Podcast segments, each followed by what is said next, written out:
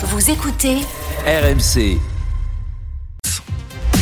RMC, Manu Conso. Manu Conso avec euh, Manu Le Chip. Manu, tu nous parles euh, ce matin de, de surendettement qui recommence à gagner du terrain en France. Est-ce qu'il faut qu'on s'en inquiète? Pas tant que ça. Pas Ah. tant que ça. Alors c'est vrai que quand on regarde le nombre de dossiers euh, de surendettement qui sont remontés à la Banque de France euh, en 2023, c'est quand même 8% de plus qu'en euh, 2022. Ça représente à peu près euh, 122 000 euh, dossiers. Mais euh, évidemment, on peut se dire, alors oui, c'est l'inflation euh, euh, qui a entamé le pouvoir d'achat, qui a mis le couteau sous la gorge de beaucoup euh, de ménages.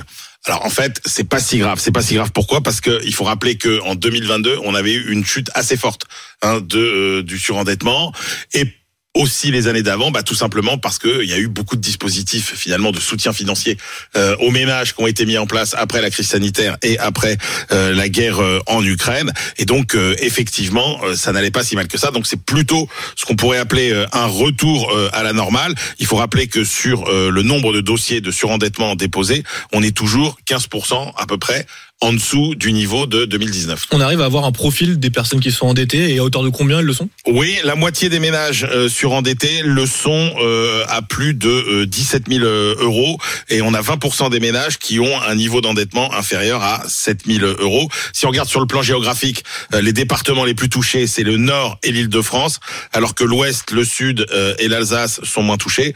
Euh, un quart des personnes qui sont en situation de surendettement sont en recherche d'emploi.